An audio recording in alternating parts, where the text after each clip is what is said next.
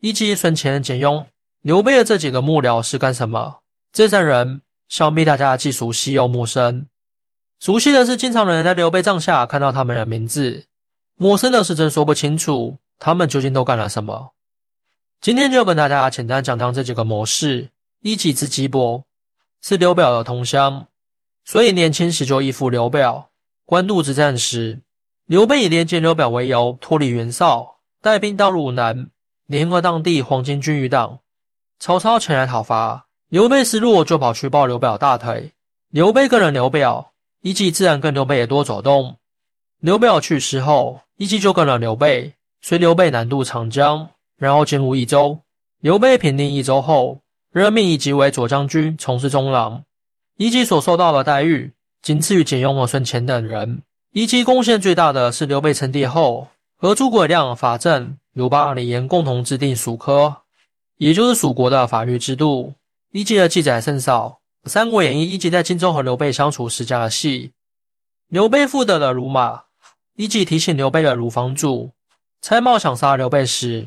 一己给刘备报了信，让刘备速速逃离。蔡瑁此计失败后，又陷害刘备写反诗。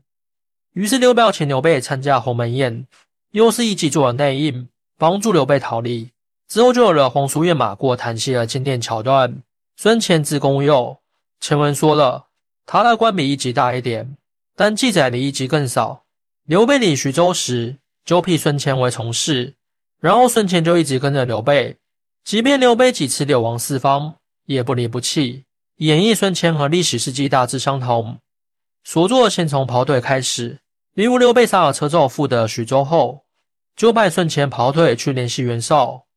官渡之战时，刘备被曹操打败，要去抱刘表大腿，也是孙乾作为使者先去刘表那前门线。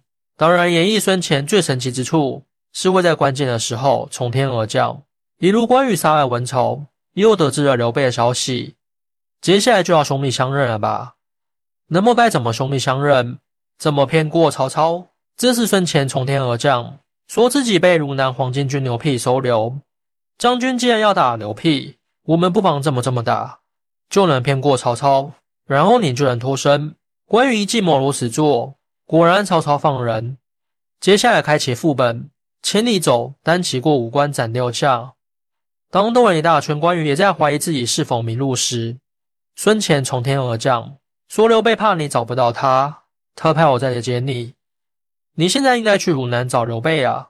简雍字宪和，他和刘备是老乡，都是涿郡人，少年时就和刘备关系很好，在刘备集团中算是入伙最早一批的老人了。简雍这个人很风趣，有次遇到大旱，粮食欠收，刘备下令禁酒。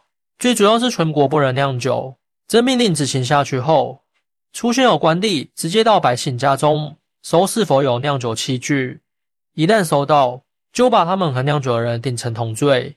简雍知道后，先没作甚。一日和刘备出去游览，见对面走来一对男女，简雍就说他们俩要行苟且之事了，快抓起来。刘备不解，不好好的呢？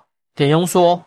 因为他们都有苟且之事的工具，而那些虽不酿酒，但家里有酿酒器具的一个道理。刘备听了哈哈大笑，立即就放了那些常有酿酒器具的人。简雍这人在言行上比较随意随性，《三国志》中记载为悠游风意。悠游就是生活的十分闲适，风意就是任意或自由地发表言论。大家可以想象下简雍的样子了吧？另外，简雍也不注重自己的外表举止。加上资力道，就显得更傲慢。